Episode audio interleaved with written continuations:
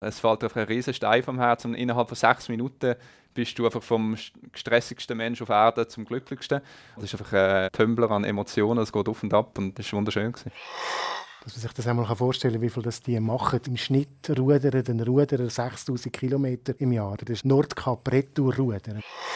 Man ist eigentlich ständig außerhalb der Komfortzone.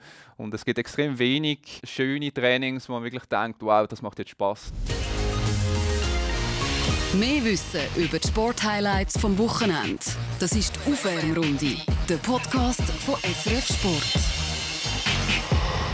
Wir reden heute über eine Sportart, die aus meiner Sicht eine der ästhetischsten Sportarten überhaupt ist. Eine, die unglaublich viel äh, Trainingsfleiss braucht und die eine riesige Tradition hat. Und das Wochenende sehen wir die Besten von dieser Sportart in der Schweiz im Einsatz, auf dem Rotsee.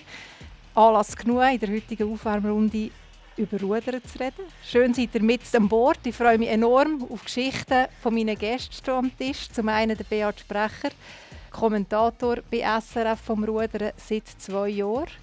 Und vergoldet, kann man sagen, wird unsere Runde wortwörtlich durch äh, Lukas Tramer. Ganz herzlich willkommen, Olympiasieger im Leichtgewichtsvierer Rio de Janeiro 2016. Schön seid ihr hier.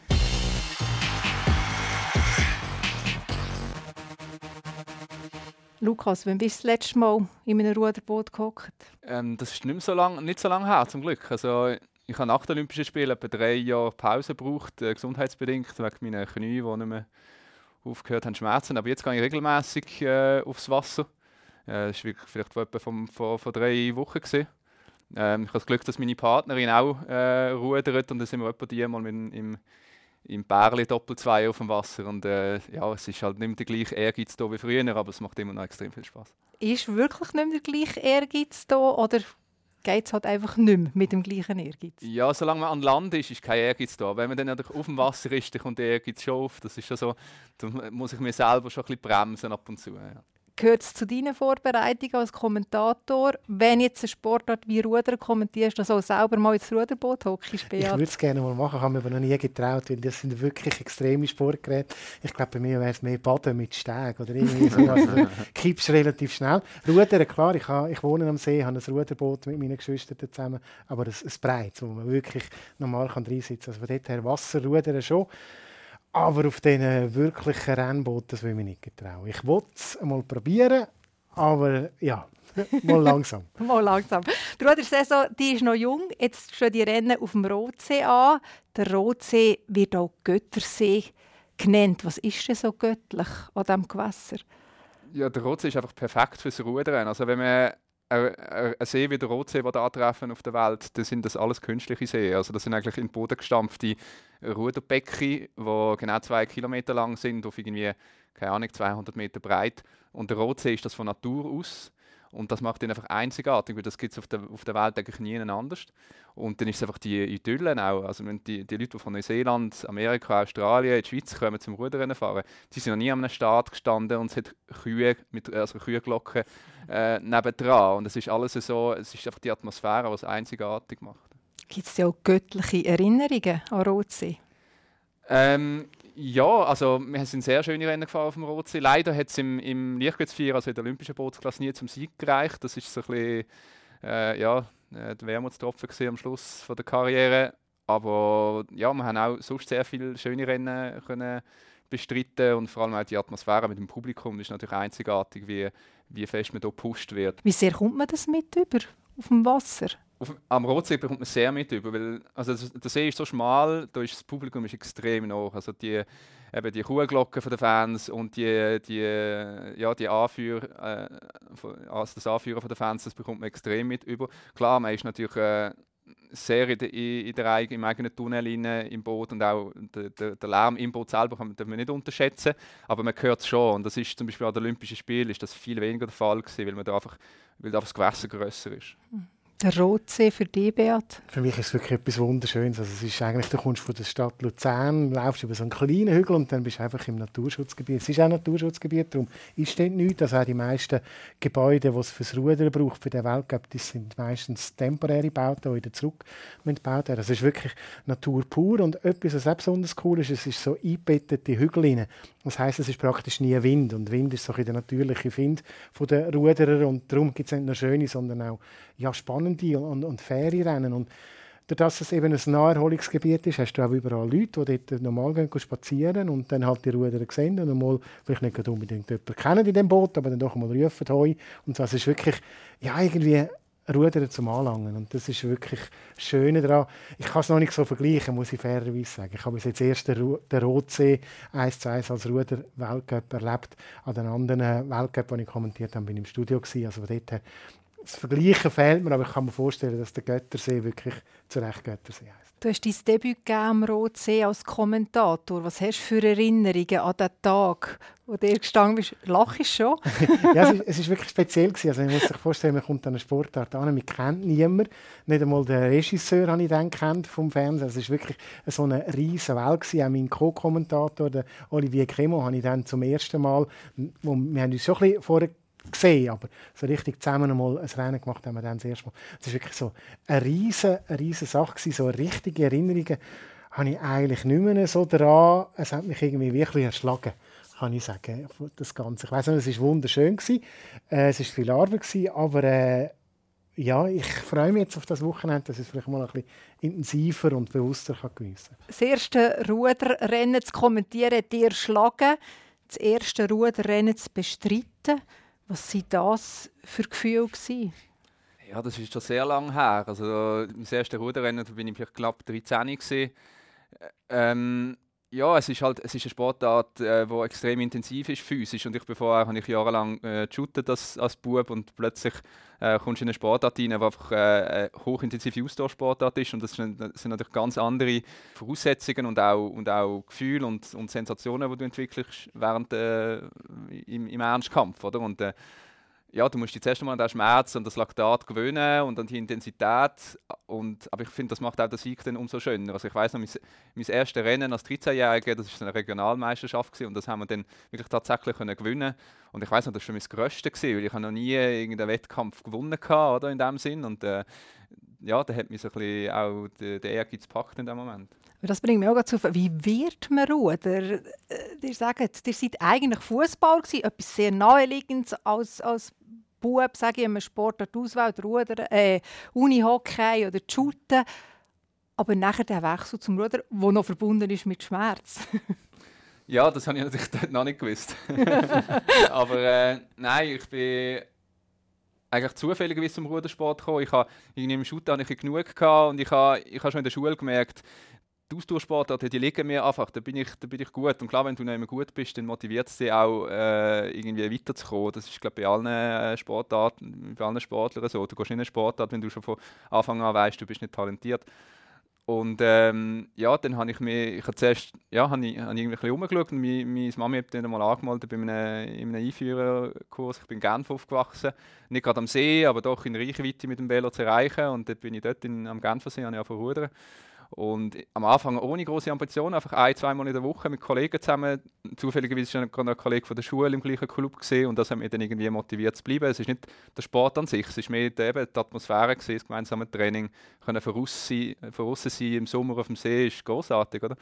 Und ähm, mit der Zeit ist natürlich schon der, der Reiz gekommen, auch vom, vom Wettkampfrudern, aber der ist am Anfang noch nicht rum. Das war am Anfang nicht rum. Was mir auffällt, jetzt auch, wenn ich euch jetzt zuhöre, aber auch wenn ihr Vorbereitung oder auch sonst Interview höre mit Rudern, dann fällt mir einfach auf, dass sich die sehr stark unterscheiden von anderen Sportler-Interviews. Und das meine ich jetzt nicht despektierlich Fußballer oder Hockeyspieler gegenüber, überhaupt nicht. Es fällt einfach auf, es ist ein anderes Niveau von Ausdruck, es ist fast elitär. Wie nehmt ihr das wahr? Ja, also das Ruder, äh, der Rudersport wird schon als elitäre Sportart ähm, wahrgenommen. Das ist schon so. Also es, das kommt halt das ein bisschen von den Traditionen von, von den angelsächsischen Ländern, von Oxford, Cambridge und so weiter. Ähm, es ist eine universitäre Sportart in vielen Ländern. In der Schweiz ist es leider nicht so. Also ich meine, Uni, Unisport in der Schweiz gibt es praktisch nicht und das finde ich extrem schade. Ähm, das würde vielen Sportarten helfen, ein bisschen mehr ins Rampenlicht äh, zu rücken ich glaube, bei unserer Mannschaft ist es Zufall, dass wir alle vier Studenten sind und, äh, und, und unsere Uni-Karriere sozusagen auch erfolgreich können abschließen, größtenteils während der Sportlerkarriere. Aber es ist nicht bei allen Schweizer Rudern so. Es gibt auch viele Ruderer, die irgendwie Handwerker sind oder, oder sonst eine Lehre gemacht haben. Ähm, bei uns ist es gerade Zufall, gewesen, dass wir alle vier Akademiker sind. Ja, das ist wirklich auffallend. Wenn wir den Olympia-Vierer anschauen, dann seid ihr Arzt, Mediziner, der Mario Gier ist Jurist, der Simon Niedmann ist äh, Geografie- und Sportlehrer und der Simon Schürch hat Wirtschaft studiert. Bea, du hast in deinem Leben auch schon viele Interviews mit vielen Sportlern gemacht. Wie ist es dir gegangen, wo du zu den Ruderern gekommen bist? Also mein erster Ruderkontakt war wirklich in Rio. Gewesen. Nach dem Halbfinale bin ich da umeinander gelatscht. So, äh, nicht groß gewusst, wo darf man, wo, was macht man. Und dann bin ich auch angelaufen. Ich war sehr beeindruckt, gewesen, dass das völlig locker ist, dass du mit denen kannst reden zwei Fragen stellst, dann hast du die Antwort, die du brauchst. Du denkst schon immer mit, ja, was muss jetzt noch für die Geschichte das und das und jenes. Das ist mir also schon aufgefallen, dass das sehr intelligente Sportler sind, die wo, wo ein mehr erzählen als, als vielleicht andere Athleten. Das ist mir wirklich aufgefallen. Es ist wirklich immer auch, auch heute noch so, wenn ich mit, mit vielen Rudern rede. Es sind auch sehr viele, die eine Uni nebendurch machen um das ein bisschen belegen, der Alltag der Ruderer beim Leistungszentrum Zarnen, der geht von Mittwoch bis Sonntag. Ich habe gedacht, warum sind die von Mittwoch bis Sonntag in Sarnen zusammen und wohnen dort und leben dort? Die Erklärung ist nicht, weil die Regatta immer am Sonntag ist, dass man das trainieren kann, sondern dass die meisten Athleten eben noch an die Schule gehen und das vom Montag bis zum Dienstag noch an die Uni können. Also es ist wirklich so ein bisschen, dass Schule und Rudern, das passt irgendwie ein bisschen zusammen und das merkst du auch, finde ich. Das passt zusammen, wie sehr braucht es auch. Eben gerade noch, ich sage jetzt, wie die geistige Nahrung, neben diesen immer wiederkehrenden, ich würde jetzt mal als Außenstehende behaupten, gleichen Trainingseinheiten. Ich finde, es ist ein super Ausgleich. Also es braucht sich nicht jeden Athlet gleich. Ähm, es ist auch eine gewisse Belastung, vor allem eben in, in Wettkampf- und, und Prüfungszeiten. Wenn alles zusammenfällt auf das gleiche Datum, ist es ein extremer Stress und eine Herausforderung, da irgendwie eine Lösung zu finden. Aber ähm, ich habe es extrem geschätzt, vor, vor allem in den, in, den in den jungen Studienjahren, weil ich einfach auch können austauschen mit, mit anderen Leuten, die nichts zu tun haben mit dem Sport. Oder? Weil du bist sonst, wie der Beat gesagt hat, fünf Tage pro Woche in Sarnen, nur mit Rudern zusammen. Und du redest wirklich nur über das Gleiche, äh, immer über das Gleiche oder den ganzen Tag. Und so ein in den Uni-Alltag reinzukommen, können, wenigstens ein, zwei Tage pro Woche und einfach mit Kollegen können Kontakt haben, die, die nicht aus dem Spitzensport kommen, ist, ist für mich, ja, hat mir einen super Ausgleich gegeben. Und äh, ja, es hat mir glaube auch geholfen, im, im Sport leistungsfähiger zu sein. Es ist enorm trainingsintensiv, es ist mit Schmerzen verbunden. Ihr habt den Sport zweifelsohne liebt ihr den Sport, sonst hättet ihr ihn nicht so betrieben. Hat es Momente gegeben, eben gerade in diesem Sarnen, wo es so hart war, oder in eurem Zimmer gehockt, wo ihr noch gehasst habt? Ja, sicher, immer wieder, ja. Welche Momente waren das? Ja, ich glaube, es... Ja, hassen ist jetzt schwierig. Also, es sind sicher mehr als die Hälfte der Trainings, die man nicht von sich aus macht. Oder? Also, und ich glaube, das, das brauchst du auch, sonst kommst du nie auf das Niveau. Oder? Wenn man immer, immer dort aufhören wo es einem gerade noch Spaß macht, dann wird man niemals Weltmeister oder Olympiasieger werden. Das, sonst könnten es ja alle werden, das wäre viel zu einfach. Und ja, man ist eigentlich ständig außerhalb von der, von der Komfortzone in dem Sinn. Oder? Und es gibt, es gibt extrem wenig schöne Trainings, wo man wirklich denkt, wow, das macht jetzt Spaß, aber für die trainiert man schlussendlich, auch wenn es wenige sind, auch wenn sie extrem selten sind, auf die hofft man immer wieder und auf die wartet man und, und das ist die Motivation schlussendlich, auch äh, ja, die, die Momente wieder können zu erreichen. Ähm, ja, Cast im Sinn habe ich zu Sport nie, ich habe vielleicht ähm, ja, gewisse Momente gehabt, wenn's, vor allem wenn es um Verletzungen gegangen ist, im schlechten Moment und äh, vor allem wenn man gewusst hat, man ist selber schuld oder man hätte irgendetwas anders machen dann wäre es vielleicht nicht passiert. Das sind schon Momente, wo, wo ich mich extrem auch gegen mich, mich, mich aufgeregt und frustriert habe. Aber der Sportcast im Sinn, in dem Sinn nicht, sonst hätte ich wahrscheinlich schon relativ früh aufgehört dass man sich das einmal vorstellen kann, wie viel das die machen. Ich habe das mit dem Nationaltrainer mal besprochen und also im Schnitt rudern den Ruderer 6000 Kilometer im Jahr. Ich habe es nur geschaut, das ist ein bisschen Nordkap Retour rudern, wo die wirklich einfach auf dem Wasser sind, tagtäglich. Und nicht, wenn es schön ist, sondern wenn es halt eben auch wüst ist und ja, auch im Winter, wenn es kalt ist. Also von dort her, das ist schon eine unglaubliche Intensität, die die da machen. Intensiv, stelle ich mir vor, ist es auch für dich als Live-Kommentator das vorzubereiten. Ich habe mal geschaut, wenn wir jetzt den Rotsee nehmen am Wochenende, da stehen 14 A-Finals an. Wenn wir das mal ausrechnen, sind das rund 300 Athleten, sage ich, die hier im Einsatz stehen. Und ich gehe jetzt mal davon aus, zu jedem solltest du im Idealfall mindestens einen gescheiten Satz und einen inhaltlich richtigen Satz können sagen Wie bist du dran? Du bist ja sehr ein routinierter Kommentator. Du hast Eishockey kommentiert oder kommentierst. Du bist im Ski unterwegs. Also reines Handwerk kennst du. Aber jetzt das Rudern, bist du daran? Also ich glaube, die Schwierigkeit ist wirklich die Masse der vielen Athleten, eben 300 Athleten. Und, und das Ziel ist bei mir, ich weiß von jedem, oder ich kann schnell nachschauen, wo ist er schon gerudert, in welchem Boot. Das ist ja dann noch ein bisschen erschwerend, dass die verschiedenen Bootsklassen zum Teil sitzen und so weiter und so fort. Also ich weiß von jedem Athlet, wie alt er ist, woher er kommt und was er für Resultate hat. Das haben wir wirklich mühselig zusammengetragen in der Datenbank auf meinem, auf meinem Computer daheim. Da habe ich wirklich Stunden investiert, dass ich die Resultate habe. Zum Glück gibt es nicht allzu viele Wettkämpfe im Jahr. Also es gibt drei Weltcuprennen, äh, es gibt eine WM und eine EM. Viel mehr ist einmal wie, auch nicht möglich für die Athleten. Aber die Resultate zusammentragen, das ist doch eine Heidenbüte. Jetzt musst du immer ein bisschen dranbleiben. Nach jedem Rennen musst du das halt wieder nachführen es ist Arbeit, aber ja, langsam lohnt es sich, dass ich auch schneller bin mit Vorbereiten. Also ich, zum Beispiel die Athleten und Athletinnen, die ich brauche am Sonntag, wenn wir das Trainer live zeigen, die erfahre ich eigentlich erst am Samstagabend. Wer ist jetzt effektiv... Im Vorlauf war und genau, weißt, wer kommt wohin, oder? Wer ist auf welcher Bahn, welches Boot ist jetzt Favorit und so weiter und so fort. Und da hilft es mir schon, dass ich technisch dass wir zusammenstellen können, dass ich auf Knopfdruck eigentlich wirklich das Resultat für jeden Athlet finde. Es gibt es wie nicht, leider im Rudern. Es gibt schon eine Internetseite vom Ruderverband, aber es ist dann doch auch noch viel Knochenarbeit dahinter. Kannst du es auch beziffern? Vorhin hast du gesagt, 6000 Kilometer, die die Ruder machen. also es sind etwa 2200 Ruderinnen und Ruderer, die ich, Ruderer, die ich habe. Und zusammen sind es irgendwie so 18'000 Resultate in dieser Datenbank. Also es ist ja, es ist einiges, was da zusammenkommt. Und es ist halt auch schwierig, dass du die einmal sieben Minuten siehst und dann sind die weg für den Tag. Oder? Dann, dann ist ihr Rennen durch, dann zählen wieder andere. Anders vielleicht wie in einem Skirennen, wo du die gleichen Athletinnen und Athleten zweimal hast, erste, zweite Lauf. Und das macht es schon ein bisschen schwierig.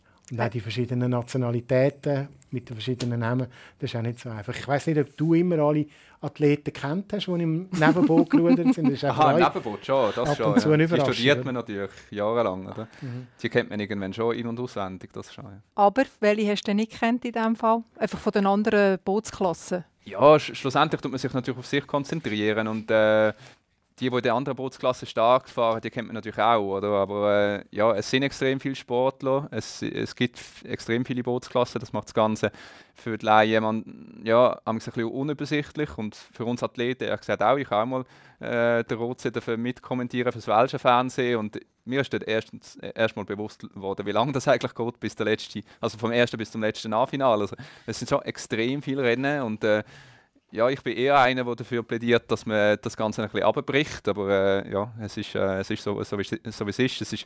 es ist extrem schön, dass es so viele Bootsklassen gibt, aber ja, es macht das Ganze auch ein bisschen kompliziert, muss man sagen. Und wenn wir jetzt hören, wie sich der Beat äh, akribisch vorbereitet, hat er eine Erinnerung, wo mal ein Kommentator einen Kabis erzählt hat über euch oder euch genervt hat? Ja, ich habe ja, das kommt mir gerade eine Anekdote in den Sinn. Man, also ich hoffe, es ist nicht der BA. Nein, nein, nein. nein. ah, nein der, schon es war ein Kommentator von der Interna vom internationalen Verband, also von Walldrawing. Und ich irgendwie, ich habe, ich habe im ersten Studienjahr habe ich eine Prüfung wiederholen, weil ich einfach im ersten, ersten Versuch in durchgefallen bin. Beim zweiten Versuch habe ich dann eine 6 geschrieben, zu meinem Glück, weil sonst wäre ich durch, äh, durch das Studium durchgefallen und äh, wäre mit nicht da gestanden. Und dann hat irgendwie mit Trainer von dort, zum Beispiel einen Engländer gesehen, hat dem Kommentator erzählt, ich habe eine 6 geschrieben und der hat nicht gewusst, was ein Sechser ist, weil er in England wohnt. Und er hat gesagt, das sind die besten Noten in, in, der Schweiz. Und dann hat der Kommentator dann gesagt, eben der Lukas hat die beste Note von allen Medizinstudenten der ganzen Schweiz geschrieben. Und ja, Gut, das, ist ja noch ein schöner genau. Versprecher, genau. oder? Das, das ist dann, äh, ja, das bin ich, hat mich auch ein bisschen zum, Schm zum Schmunzeln gebracht. Das ist die Aufwärmrunde, der Podcast von SRF Sport. Rudern hat eine, riesige Tradition. Wir haben es vorher gehabt, von der anglosächsischen Sport. Das ist eine nur olympische Sportart. Seit 1900 äh, war Rudern immer äh, Disziplin bei Olympia. Das, das erste Mal war es glaube ich, nicht, weil es zu viel Wind hatte. Und es hat auch in der Schweiz mittlerweile eine grosse Tradition. Aber es war nicht immer so. Gewesen. Und ich möchte einen Ton anhören vom 1988 aus Seoul von den Olympischen Spielen. Dort ist unser Live-Kommentator, das ist der Hans Jucker Selig, eher ein bisschen überrascht worden vom Erfolg vom Schweizer Boot. Ganz unten im Bild auf Bahn 6, Uri Bodenmann vorne und Beat Schwärzmann, die beiden jungen Schweizer, für die die Qualifikation für den Final bereits ein riesengroßer Erfolg ist. Und jetzt geht's ab. Die Schweizer im Augenblick auf Platz 3. Sie gehen heute das Rennen also recht schnell an. Und die Schweizer, sie kommen auf, liegen auf Platz 4, haben die Bundesrepublik Deutschland überholt. Noch etwa 250 Meter. Die Schweizer liegen effektiv auf dem dritten Platz. Großartig, die beiden jungen Schweizer. Holland wird Olympiasieger. Und die Schweiz gewinnt die Silbermedaille vor der Sowjetunion. Meine Damen und Herren, ist das eine Sensation! Der Ueli Bodemann und Beat Schwerzmann haben im Doppel 2 die Silbermedaille geholt, kommentiert von Hans Juckens. Es ist so ein bisschen wie ein Steigerungslauf von ihm durch das Rennen durch, fängt so ganz sachlich an und am Schluss die grossen Emotionen. Ein bisschen wie beim Sportler im Boot selber. Ähm, ja, klar. Also, im, ja, im, im Ruderrennen selber ist man, ist man oft nicht so gut informiert, wie man gerade steht. Oder? Vor allem, es kommt darauf an, wo man im Boot sitzt. Das als Schlagmann ist man oft so ein bisschen hinten drin und dann, wenn man auf die Seite schaut, dann weiß man nicht so ganz, ist man jetzt vorne oder nicht. Also, im Olympiafinal ist es zu unserem Glück relativ klar gewesen, aber es hat auch andere Rennen gegeben, da kommst du ins Ziel und du hast keine Ahnung, äh, ob du jetzt auf dem Podest gelandet bist oder nicht. Also da musst du noch einen Moment warten, bis das Zielfoto rauskommt. Und das Coole an dem, was man gehört, ist, dass es so überraschend kam, ist, die mhm. Silbermedaillen. Oder? Also, das ist das, was ich auch immer wieder erlebe. Also, ich habe gedacht, sechs Minuten rudern die, dann siehst du mal, wer da vorne weggeht und dann ist das entschieden und dann kommt das gemütlich. Denkst du, also es ist wirklich ein Rennen, das hin und her geht und wirklich hochspannend ist. Und, und wenn man Hans Jucker zulässt, wie er da auch überrascht wird von dieser Leistung der Schweiz. Und ich glaube, das ist wirklich das Coole, dass die sechs Boote, die in der Regel im Finale sind, dass die wirklich alle Chancen haben, an einem guten Tag alle anderen zu schlagen. Und das macht es so spannend, finde ich, für mich das Rudern. Dass, äh, auch wenn sechs Minuten das Gefühl hast, zwei Kilometer, die gleiche Bewegung. Aber nein, es ist wirklich, es geht etwas, es ist spannend, das zuzuschauen. Das Entwickeln wie von der Gefühlslage, der emotionalen Lage, die wir hier hören, ist das etwas, was du dir überlegst, auf welcher ich jetzt, Emotionsstufe quasi du als Kommentator ins Rennen hineingehst? Nein, im Rudern nicht. Also irgendwie wo überlegst du es denn? Manchmal überlege ich mir gewisse Formulierungen im, im Radio oder irgend so voraus oder, oder spricht das schon mal für mich durch. So, das mache ich schon, aber im Rudern irgendwie wie nicht, weil du kannst es schlicht nicht erahnen, was passiert. Also, ja, es wäre ihm glaube ich, nicht gerecht, wenn, wenn du schon wüsstest, wie jetzt dann hier abgehst, wenn es eine Medaille gibt. Ich glaube, das muss wirklich spontan sein. Man merkt es eigentlich, so ein bisschen die Emotionen. Wenn man ein neues Ziel fahren sieht, dann immer zuerst mal alle kaputt. Ja, man hat immer das Gefühl, dass wir uns nicht freuen, aber wir freuen uns natürlich genau gleich oder noch mehr. Wir können es einfach nicht ausdrücken in, in dem Moment, oder? Und äh, vor allem in, in, Rio ist das extrem, also ist noch lustig gewesen, weil du kommst natürlich mit Puls 200 ins Ziel, du bist völlig ausgerechnet und zwei Minuten st später stehst du auf dem, auf dem Steg und dann kommt ein SRF-Mann und das Mikrofon unter, de, äh, unter das Maul haben, oder? Und dann, ja, du hast praktisch kein Blut mehr im Hirn und du weißt nicht, was sagen, oder? Und das sind schon, ja, das ist schon ein Moment, wo du merkst, die Emotionen sind da, aber du weißt wie nicht, wie nicht, du weißt wie nicht, wie, wie sie sollst ausdrücken, weil du einfach leer bist, oder, in dem Moment. Ich möchte schnell hören, wie es tönt, wenn man Blut leer ist nach einem Olympiarennen und der SRF-Mensch eben da steht. Wir haben die Reaktion von euch nach Rio. Es ist unglaublich, es ist wirklich fast keine Worte, es ist, es ist unfassbar. Ich meine, jedes Jahr tun wir uns so gut vorbereitet auf den Endpunkt der Saison. Wir haben es jetzt vier Jahre am Stück immer geschafft, am Ende der Saison top zu sein, trotz sehr schlechter Resultate während der Saison. Es ist immer aufgegangen am Schluss der Saison. ist einfach, wir sind mega stolz, das geschafft zu haben. Das klingt immer noch völlig okay. ja, das sind vielleicht auch so Sachen, die ich mir schon im Vorhinein, Vorhinein überlegt habe, was ich denn sagen Vielleicht kommt es wegen dem gut raus. Nein, hey. klar, es sind, es sind riesen Emotionen gewesen, ja. Ganz schwer in Worte zu fassen, weil ja, es fällt einfach ein riesen Stein vom Herzen und innerhalb von sechs Minuten bist du einfach vom stressigsten Mensch auf Erden zum glücklichsten.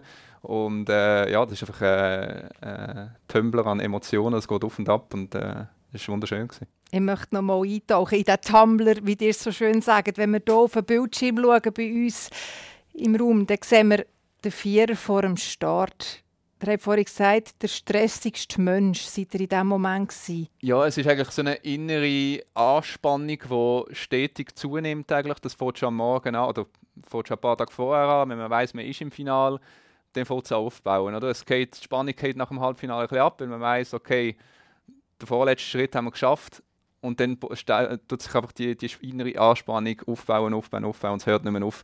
Und die die zwei, drei letzten Minuten vor dem Start, wo man am Start muss sitzen und sich nicht mehr bewegen darf, das ist das Schlimmste. Weil du, wenn du in Bewegung bist, dann kannst du wie sozusagen die innere mhm. Unruhe so ein bisschen, äh, ja, irgendwie, abbauen. Ja, genau, abbauen und ausatmen und einfach die bewegen. Und das Schöne ist auch, sobald es losgeht, sobald der Start erfolgt ist, dann ist wieder gut. Dann bist du in den Automatismen, du bist im Autopilot und du kannst das Adrenalin kannst wirklich äh, ja, kannst du es einfach loswerden. Und am Start, wenn du dich nicht bewegen das ist, um da wirklich ruhig können bleiben und, und klar denken, ist extrem schwierig. Und ähm, ich hatte am Anfang meiner Karriere Probleme mit dem, also ich bin auch schon an den Start gegangen und ja, bin einfach nicht mehr klar mit den Emotionen, mit dem Stress. Und ich habe dann auch, äh, das ist jeder ein anders, aber ich habe zum Beispiel einen Mentalcoach dann, äh, zur Hilfe gezogen und habe mich da äh, ja, unterstützen lassen, wenn ich das besser in den Griff habe bekommen. Aber ich muss sagen, ich habe es bei vielen, vielen Rennen gut im Griff gehabt, aber bei diesem Rennen im Olympiafinal bin ich wirklich knapp davor gewesen, nicht mehr, nicht mehr im, im Griff zu haben. Ja, weil es einfach, weil du, du weißt, es ist, du hast eine Chance, du wirst die Chance nie mehr haben und du, ja, es ist einfach, du kannst es nicht ändern, du musst jetzt deine Leistung abrufen. Und so eine Situation, die, erleb, die erlebst du vielleicht ein, zwei Mal als Athlet und sonst nie mehr, oder? Und weil du das natürlich weißt, da kannst du noch lange einbilden, es ist nur eine Schweizer Meisterschaft, es sind überall olympische Ringe und ja, es ist einfach der Olympiafinal und du kannst nicht daran ändern. Du musst jetzt deine Leistung bringen und das macht es einfach extrem, extrem Stress. Wie würde es sich denn äußern, wenn ihr es nicht mehr im Griff habt, die Nervosität? Ähm, bei mir konkret, ich habe das, äh, das Rennen erlebt, da ich einfach, einfach hyperventilieren und da bin ich während dem Rennen fast kollabiert. Oder? Aber das ist jeder etwas anders. Es gibt Athleten, die haben eher Mühe, in stressigen Momenten die Spannung aufzubauen. Ich bin eher einer, der mir wo, wo zu viel Spannung aufgebaut haben und sie dann eben mit der richtigen Technik wieder oben abholen um sie in, der richtigen Zone zu sein. Ja, ich glaube, in dem Moment bin ich knapp davor gewesen, aber ich glaube, ich habe die, wir haben alle vier die ideale Spannung erreicht und dank dieser Spannung kann man auch über sich herauswachsen. Oder? Wenn man ohne Stress an den Start wird gehen, dann wird irgendetwas nicht stimmen. Es ist zwar extrem unangenehm, aber mit der Erfahrung, die man hat, weiß man genau, weil man Angst hat, weil man gestresst ist, dann weiß man auch, man ist bereit. Man ist bereit, um die Leistung abzurufen. Ich, find, ich kann das für mich ein vergleichen, wenn ich äh, eine Sendung habe, die ich moderiere. Ich sage immer, wenn ich, ich habe schon eine Sendung, wo ich gar nicht nervös war, das sind die absolut schlechtesten Sendungen. Und ich sage immer, wenn eine gewisse Grundnervosität braucht, dann sind wie alle Sinn mhm. auf Bereitschaft zum Reagieren. Warum hat er nicht miteinander geredet, frage ich mich. Das ist vielleicht ein weibliches Ding. Ich habe das Gefühl, in diesem Moment zu reden wäre ja auch, könnte ja auch ein Stressabbau sein. Ja, wir reden schon so viel miteinander. Also, ich meine, wir haben die Situation, ich meine, wir, wir haben in diesem Moment haben wir mehr als acht Jahre lang miteinander trainiert. Und wir haben so, so viel miteinander erlebt und wir haben uns einfach in- und auswendig kennt. Und ich meine, was sollst du in diesem Moment noch sagen? Es weiß jeder ganz genau, was er zu tun hat, oder? Es sind einfach 220 Ruderschläge, so fest wie du kannst, bis ans Limit. Und äh, wie, der, wie der Rennplan aussieht, das haben wir im Vorfeld schon besprochen. Gehabt. Ja, da, da gibt es eigentlich nicht mehr viel zu sagen. Oder? Und da probiert eigentlich jeder für sich mit seinen Techniken sich einfach in die, in die Zone, in die Anspannungszone reinbringen, äh, wo für ihn optimal ist. Genau. Also, da sind wir in der optimalen Zone gewesen. Alle mit allen Sinnen bereit. Starten wir doch in das Rennen. Der hat vorher gesagt, wenn es mal gestartet ist, dann ist gut. In welchem Moment realisiert ihr denn im Boot, heute passt es? Ja, das kommt ein bisschen aufs Rennen drauf an. Also bei so einem wichtigen Rennen, vor allem bei diesen Bedingungen, also für, für Ruder, für Ruder ist, ist, das, ist das Wasser da schon sehr wählig. Ähm, da weiß man bis zum letzten, letzten Schlag nicht, ob es heute passt oder nicht. Also klar, wir haben uns bei 1000 Metern schon ein gewisses Polster können erarbeiten können, aber du bist bis am Schluss nicht sicher, ob es jetzt wirklich lenkt oder nicht. Also da ist wirklich äh, auch der Respekt von der Gegner viel zu groß. Aber du weißt genau, auch die können jetzt einen Endspurt zünden und uns noch überholen. Also ähm, man ist sich gar nicht sicher bis zum letzten Schlag. Wie viel nehmt ihr denn wahr von dem Boot links und rechts? Eure, eure Rolle als Bugmann, ihr korrigiert mich, ist ja noch am ehesten die, wo ihr noch ein bisschen die Übersicht habt. Mhm. Ja, das ist schon so. Als Bugmann hat man, also wenn man das Rennen anführt, äh, notabene, hat man, hat man am meisten Übersicht. Das ist ja so. Ähm, bei uns ist die Taktik eigentlich so dass es Simon Schöch, also er, der gerade vor mir hockt, ähm, der Captain sozusagen ist und Kommandos gibt. Und er hat eigentlich die Aufgabe gehabt, zu einem gewissen Zeitpunkt einmal links, einmal rechts schauen äh, und uns sozusagen Bescheid geben, wie wir stehen. Oder? Und unsere Aufgabe von den drei anderen ist eigentlich gesehen, schauen den Rücken von dem von vorne an, oder für den Mario als Schlagmann, schau einfach das Heck an und nie anders hin. Oder? Weil sobald du den Kopf drehst, bist du ein bisschen aus dem Rhythmus, dann kippt das Boot ein bisschen, also es macht schon sehr viel aus. Oder? Und äh, dann ist man nicht ganz synchron. Also das braucht sehr viel Überwindung und Arbeit, äh, nicht aus dem Boot zu schauen, weil das ist einfach, es ist menschlich, oder? Man muss wissen, ist man jetzt am Führen oder nicht. Ähm, und beim Ruder muss man sagen, ist man natürlich auch psychologisch im Vorteil, wenn man vorne ist, weil man sieht die Gegner, oder? Man ist vorne, man sieht sie, man hat sie unter Kontrolle. Und wenn man hinten ist, hat man das nicht, oder? Und darum fährt auch jedes Ruderrennen mit einem Sprint an, sozusagen von 52 Metern, weil man einfach sich in die bestmögliche Position bringen psychologisch äh, äh, einen Vorteil haben. Und das hat einfach zur Konsequenz, dass man nachher die restlichen sieben Achtel vom Rennen in der Säure verbringt. Oder? Und, äh, das, ist, das ist so ein bisschen der Masochismus vom Rudersport. Und wenn man in der Säure ist und den Rücken vom Vordermann muss anschauen permanent, was sind für Gedanken im Kopf? Sind noch Gedanken? Ähm, ja, es sind Gedanken, aber es ist noch schwierig, die Gedanken in Worte zu fassen. Also, man probiert sich einfach auf, auf das zu konzentrieren, was man, was man kann beeinflussen kann. Das heißt, eben die eigene Bewegung, die eigene Technik, ähm, probieren seine Leistungen so einzuteilen, dass äh, man wirklich ans Maximum kann gehen kann, aber dass es einem nicht verblost. Ähm, ja, und ähm, man ist sich noch schon bewusst, wo man steht, weil auch, eben, wenn ich gesagt habe, nur der Simon Schöch schaut raus, äh, ist es natürlich schon so, dass wir andere drei auch immer ein bisschen spienzeln, oder? Und wenn man sich äh, ein bisschen beruhigen will, äh, ist es, stimmt es jetzt wirklich, was der Simon erzählt, oder? Und äh, ja, in den letzten paar Metern ist es natürlich einfach nur ein bisschen, bisschen, bisschen und einfach hoffen, dass es einem wirklich nicht verbläst, dass wir es mag, mag haben. Und in dem Moment äh, haben wir es, glaube alle vier gecheckt, weil eben der, der Vorsprung ist genug groß war. Und äh, das war einfach Freude, Freude pur. Gewesen. Du hast gesagt, du, ob das auch stimmt, dass der Simon erzählt. Wie viel redet man dann am Boot bei so einem Rennen, bei diesen 6 Minuten 20 Ja, es sind, es sind Codewörter. Also wir haben eigentlich äh, einen ausgekugelten Rennplan gehabt. Ähm, der hat sich nicht groß verändert im Olympiafinal wie in anderen Rennen. Und die Taktik war eigentlich immer gesehen, äh, bis, bis Rennhälfte, also bis 1000 Meter, wenn wir bei den Leuten sind, wo wir nicht unbedingt vorne sind, und dann fängt unser Rennen an. Also eigentlich immer kurz nach der Hälfte haben wir äh, eine Attacke lanciert, das war unsere Bombe. Gewesen. Also da Simon hat einfach Bombe gerufen und dann haben wir genau gewusst, okay, jetzt gibt es 20 Schläge Vollgas. Und in den guten Rennen hat das wirklich gelangt, um, um den Unterschied zu machen. Und das ist auch hier im Olympiafinal, ist das auch der Moment gewesen, wo wir von den Dänen weggefahren sind. Und äh, also er vorher Bomben gerufen und dann seid ihr gegangen? Ja, hat sollen, ja. Und ah. eben, das ist eben genau das Rennen, wo der, wo der, wo der Simon ein bisschen irgendwie in den Rückstand geraten ist. Und dann hat der Simon Niebmann, der gerade vor ihm sitzt, hat ihn übernommen und dann hat er auch Bomben gerufen. und ich kann mich ehrlich gesagt nicht mehr genau erinnern, ist er jetzt zu früh gewesen oder ist der andere Spur gewesen. Jedenfalls sind wir dann einfach gegangen und es hat gelenkt. Oder? Aber ja, wir nehmen den Simon Schüch immer ein bisschen mich ein bisschen äh, an das erinnern. Das ist so ein bisschen die lustige Anekdote. Er ist, glaube ich, dafür der Einzige, der am Schluss noch die Kraft hatte, die Arme aufzureißen. Alle anderen sind so platt. Vielleicht ist das Wort, das er sich gespart hat. Ja, Kunststück, ja. Vielleicht hat er die Bombe vergessen. Nein. Nein, klar, es ist... Äh, wenn der Arme aufreißen, für das hat man glaube ich, immer noch die nötige Kraft. Und vor allem, wenn man, äh, so ein Rennen gewinnt, also meine, immer wenn man ein Rennen gewinnt, ist natürlich immer noch die nötige Energie da zum, zum, zum Jubeln, weil man einfach genau weiß, äh, man hat es geschafft. Oder? ihr spürt ja haargenau, wer wie gut rudert. Also das spürt ihr ja am Boot an. Wenn ihr jetzt auf das Olympiafinal zurückschaut, es war das wichtigste Rennen, gewesen, das ist klar. Ist es auch das beste Rennen von euch? Nein, definitiv nicht. Definitiv nicht. Ähm, ich glaube, die ganze Olympiasaison war ein Kampf. Gewesen.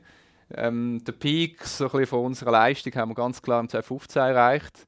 Äh, dort sind wir in Eckballett in Frankreich an der WM so dominant gewesen, dass es hat uns wirklich selber überrascht. Wir sind dort wirklich fast auf Weltrekord-Pace unterwegs im Training und, äh, und haben einfach dominiert. Sind, das sind noch Rennen, wo, auch wenn ich sie jetzt noch anschaue, danach. Und das Jahr 2016 war ein bisschen verflixt, gewesen, es sind Verletzungen dazugekommen. Es ist ein schwierig zu sagen, ist es jetzt der Druck gewesen, wo man genau gewusst jetzt müssen wir parat sein, oder ist es einfach Zufall gewesen. Jedenfalls ja, ist es dann wirklich nicht so rund gelaufen und auch die Vorbereitung ist nicht ideal gewesen.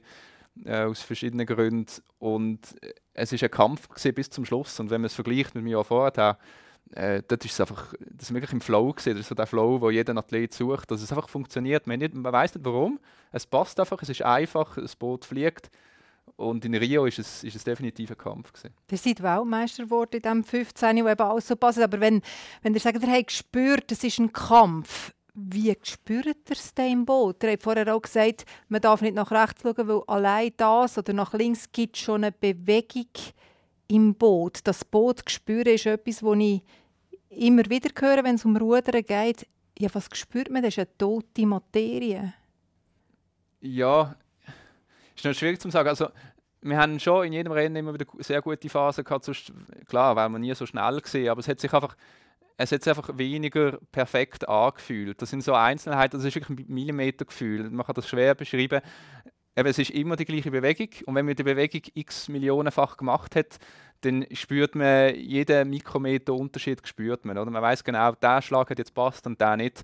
Aber was man genau spürt, ist irgendwie ist noch schwierig zu beschreiben. Das ist wirklich, das, sind, das ist Feingefühl. Ähm, und äh, auch wenn es synchron ist zum Beispiel, das spürt man als Athlet im Boot und das sieht der, der Trainer nicht. Der hat, der, für, der, für, für, ihn sieht je nachdem jeder Schlag genau gleich aus, aber im Boot hast du einfach gewiss, du spürst den Druck, das Druckverhältnis im Boot, du spürst, ob es gerade war oder nicht.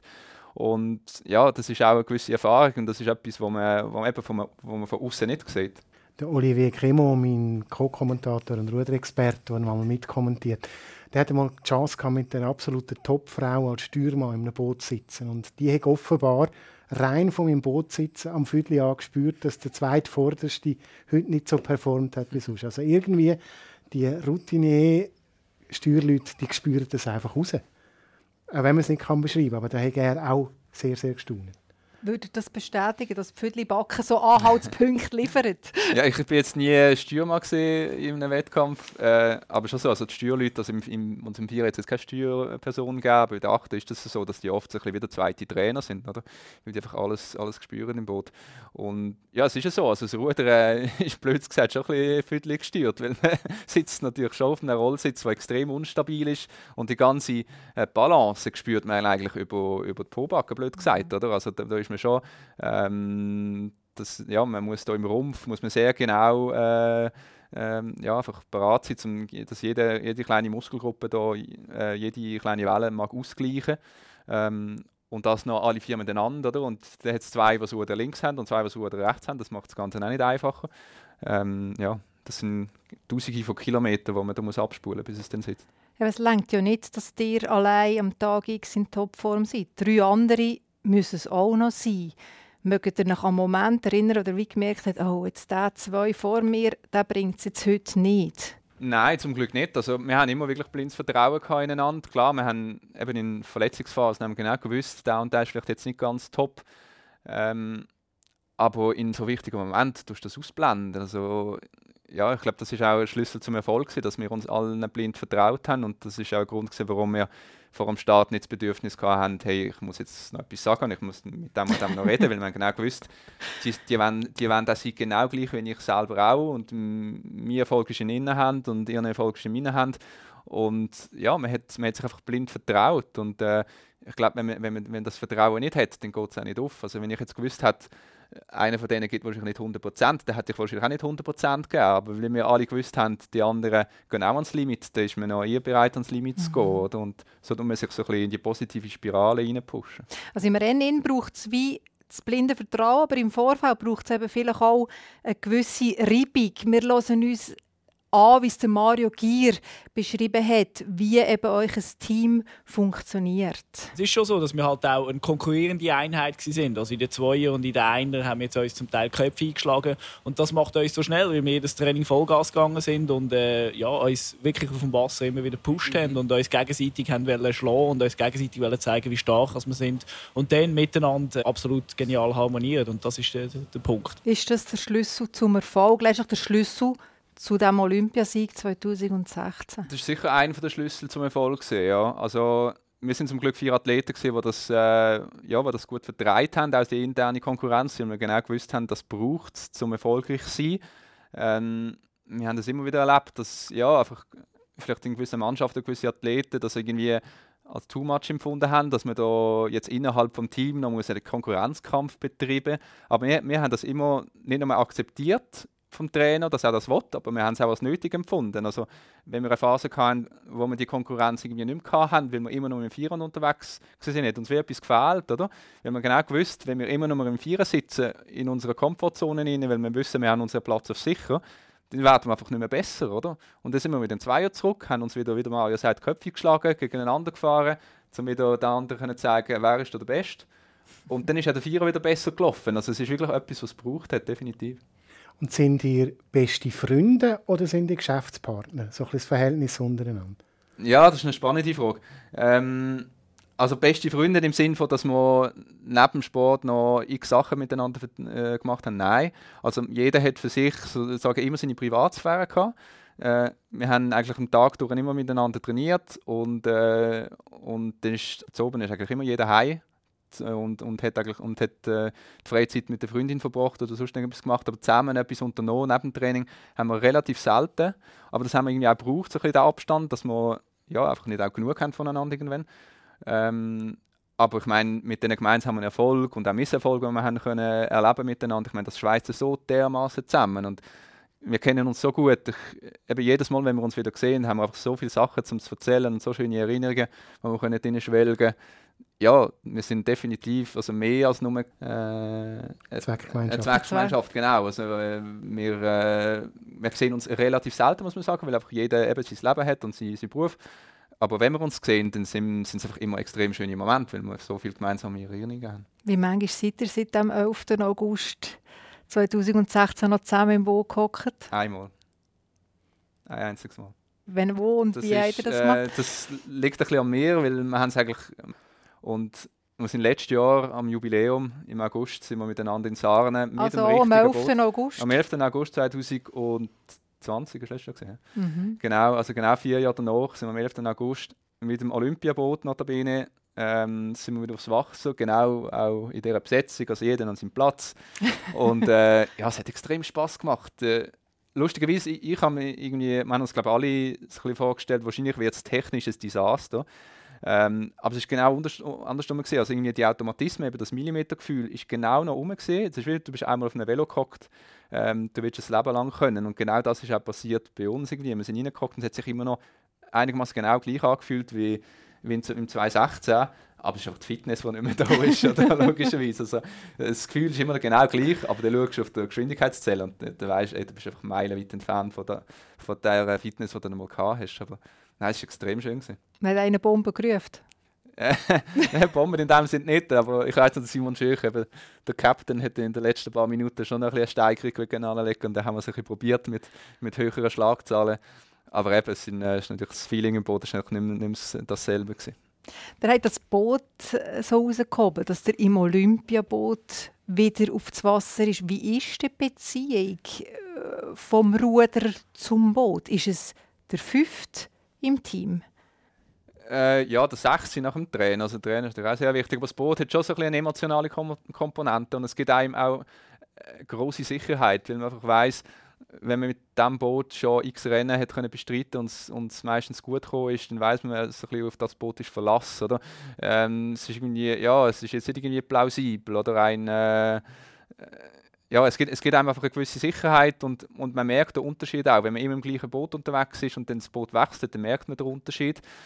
Und, und das Boot haben wir einfach geliebt, weil wir, wir sind mit dem eben extrem schöne Rennen gefahren und äh, wir haben das extra von Europa nach, äh, nach Brasilien verschifft, oder? dass wir in diesem Boot dann auch können Olympia starten und das Boot gibt es immer noch, das wird immer noch vom Schweizer Ruderverband gebraucht für andere, äh, für andere äh, Athleten und Athletinnen.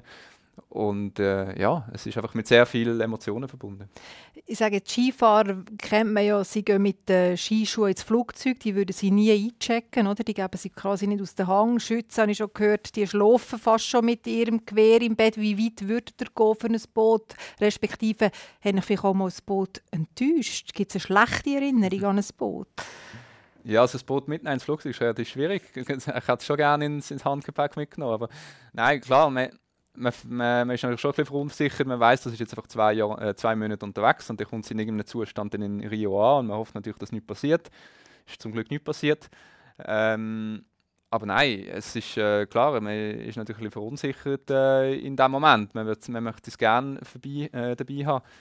Ähm, aber eine Enttäuschung in dem Sinn durchs Boot, nein, also man wird natürlich äh, eine Niederlage nie aufs Boot schieben, das ist klar. Oder? Und, und der, der uns das Boot einstellt, also der Trainer, äh, hat uns in dem Sinne auch nicht enttäuscht, dass irgendwie äh, irgendwann mal eine Mutter eine Abwehr oder so. Also es ist eigentlich immer, hat immer gut funktioniert. Aber für das Boot, für das Wohlbehalten des Boot ist in dem Fall der Trainer verantwortlich? Ja, das kommt so ein bisschen auf, die, auf das Team drauf an. Also das Boot auf- und abbauen haben meistens machen schon die Athleten. Ähm, das Einstellen, so die Millimeter-Einstellung dann vom Boot macht dann der Trainer meistens. Aber ja, das ist so ein in jedem Team, Team unterschiedlich. Aber unser Trainer ist noch gerne gern am Schrübeln gewesen. Der hat den ganzen, ganzen Nachmittag am Boot verbracht und hat äh, Millimeter für Millimeter ausgemessen und umgeschrübelt, äh, bis es gesessen ist. Und äh, ja, das hat sicher einen gewissen äh, Einfluss gehabt, dass, äh, dass es dann noch gesessen ist. Würdest du deine Datenbank aus der Hand geben, Beat? Nein. zum Glück Zum. Schrübeln? Nein, zum Glück nicht. Also, und die ist auch auf 100 verschiedenen Arten abgespeichert, irgendwo in allen Clouds, wo man sich kann vorstellen kann. Aber das Boot, ich habe mal gelernt, dass Ruderboot immer einen Frauennamen haben müssen. Haben Sie es auch getauft? Wir haben es nicht getauft, nein. Ich, äh, ich weiß ehrlich gesagt nicht warum. Also, ich, ich glaube, es ist eh kompliziert, mit irgendwelchen äh, Namen auf dem Boot an Olympia zu starten, weil da ist ja natürlich jeder Sponsor muss weg und so weiter, oder? Das ist äh, alles sponsorenfrei. Und ich weiß jetzt nicht, wie es mit, wie es mit Bootnamen ist, aber äh, nein, also auch aus anderen Gründen haben wir es irgendwie, ich weiß nicht, wir haben es, wir haben es nie getauft, nein. nein. Jetzt steht Olympia vor der Tür, vielleicht vor der Tür, muss man sagen. Es ist äh, Mitte Mai, wir wissen immer noch nicht, ob Tokio stattfindet. Hätte ich mal überlegt, wenn es euch so wäre gegangen vor Rio, dass zwei Monate vor dem Rennen von eurem Leben, hat er vorhin gesagt, ihr nicht hättet gewusst, oder ob ihr zu diesem Rennen könnt antreten Was hat das bedeutet? Ja, ist jetzt noch schwierig zu sagen. Vielleicht hat es uns auch ein bisschen Hoffnung gegeben, weil wir irgendwie zwei, drei Monate vor Rio sind wir nicht, haben wir nicht die beste, das nicht beste Selbstvertrauen gehabt, eben wegen Verletzungen und der ganze Aufbau nicht ideal war. Da hat man vielleicht insgeheim gedacht, ja, zum Glück bekommen wir noch ein Jahr mehr als Vorbereitung. Im Nachhinein war es natürlich, natürlich nicht so cool gewesen, weil wir sind dann trotzdem parat gewesen. Aber nein, es ist, ist wahrscheinlich extremer Stress für jeden Athlet, wo momentan eben sich für die Olympischen Spiele vorbereitet, weil man einfach mit einer zusätzlichen Ungewissheit muss leben. Es gibt schon genug ungewisse Faktoren als Athlet, wenn man sich vorbereitet auf Olympische Spiele. Und wenn dann noch so etwas dazukommt, ich meine, ja, das macht das Ganze einfach nur noch schwieriger, oder? Und in, in Rio ist ja der Zika-Virus äh, da umgegangen, aber ich meine, das ist nichts verglichen mit dem, was heutzutage abgeht, oder? Und äh, schon dort einmal äh, haben wir uns Angst gemacht mit, äh, ja, da würde ich auch nicht auf äh, auf, äh, auf Rio reisen und alle schwangeren Frauen müssen daheim mhm. bleiben und so weiter. Und wir haben uns dort schon vor jedem Rennen und vor jedem Training mit Hände desinfiziert, vorher, nachher die Ruhe desinfiziert. Ähm, also mit dem Zika-Virus sind wir relativ nah schon am Covid gewesen, muss man sagen, mhm. schon dazu mal. Aber das ist vielleicht auch so ein bisschen die eigene Paranoia gewesen, weil wir haben genau gewusst, jetzt dürfen wir einfach nicht krank werden. Für euch ist klar, ihr seid Olympiasieger, ist auf Lebzeiten der Olympiatitel. Es gibt keinen, sage jetzt, Nachfolger. Ihr werdet nicht abgelöst als Olympiasieger. Merci vielmals, Lukas Tromer, für eure Erinnerungen. Habt ihr uns noch mal mitgenommen in euch Olympiarennen unter anderem. Und du, Beat, du bist, das steht fest, sicher nächstes Wochenende im Einsatz am Rotsee. Da hören wir dich als Ruderkommentator. Merci vielmals. Wir sind am Schluss von unserer Aufwärmrunde für heute. Die nächste gibt es nächste Woche. Dann dreht sich alles um French Open Tennis, das Grand Slam Turnier. Ich hoffe, ihr hört dann wieder rein. Habt nach Sorge. Aufwärmrunde. Moderation Daniela Milanese.